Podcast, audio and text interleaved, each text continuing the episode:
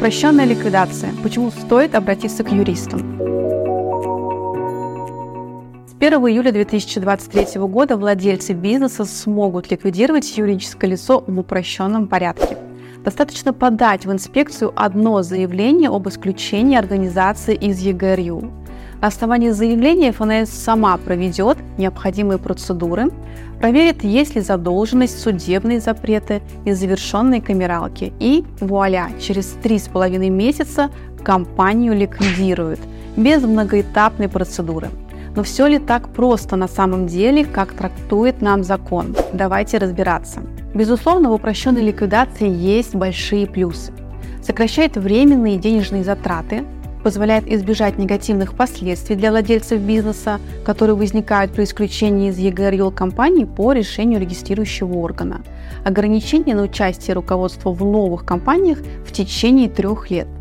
Предполагает однократное обращение в налоговую с заявлением об исключении из ЕГРЮ, не надо самостоятельно публиковать сообщения в СМИ о закрытии компании, не надо готовить ликвидационные балансы. Вместе с тем закон четко ограничивает круг лиц, кому все же подойдет такая процедура. А она подойдет тем юрлицам, которые включены в реестр МСП, применяют только УСН, у которых нет долгов перед кредиторами и издана вся отчетность.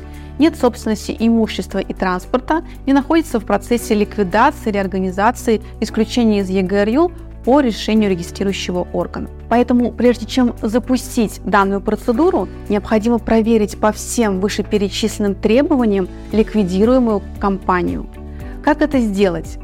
Какие документы получить? Без юриста в этом вопросе точно не обойтись, так как есть много нюансов в процессе проверки и получения необходимых справок и запросов.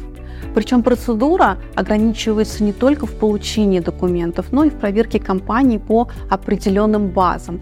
На практике зачастую складывается так, что многие предприниматели, будучи уверенными в отсутствии задолженности, подав заявление на ликвидацию через 5 рабочих дней сразу получают отказ из-за того, что есть неисполненные обязательства и только потом идут к юристу. Поэтому очень важно обратиться к специалисту для того, чтобы грамотно провести данную процедуру.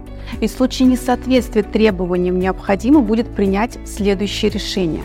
Либо пройти обычную процедуру ликвидации – либо признать общество банкротом, либо все-таки снова подать документы на упрощенную ликвидацию, а может даже и продать компанию.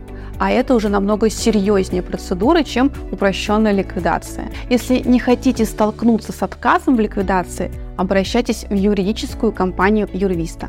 Наши юристы помогут узнать обо всех подводных камнях. У меня на этом все. До новых встреч. Пока.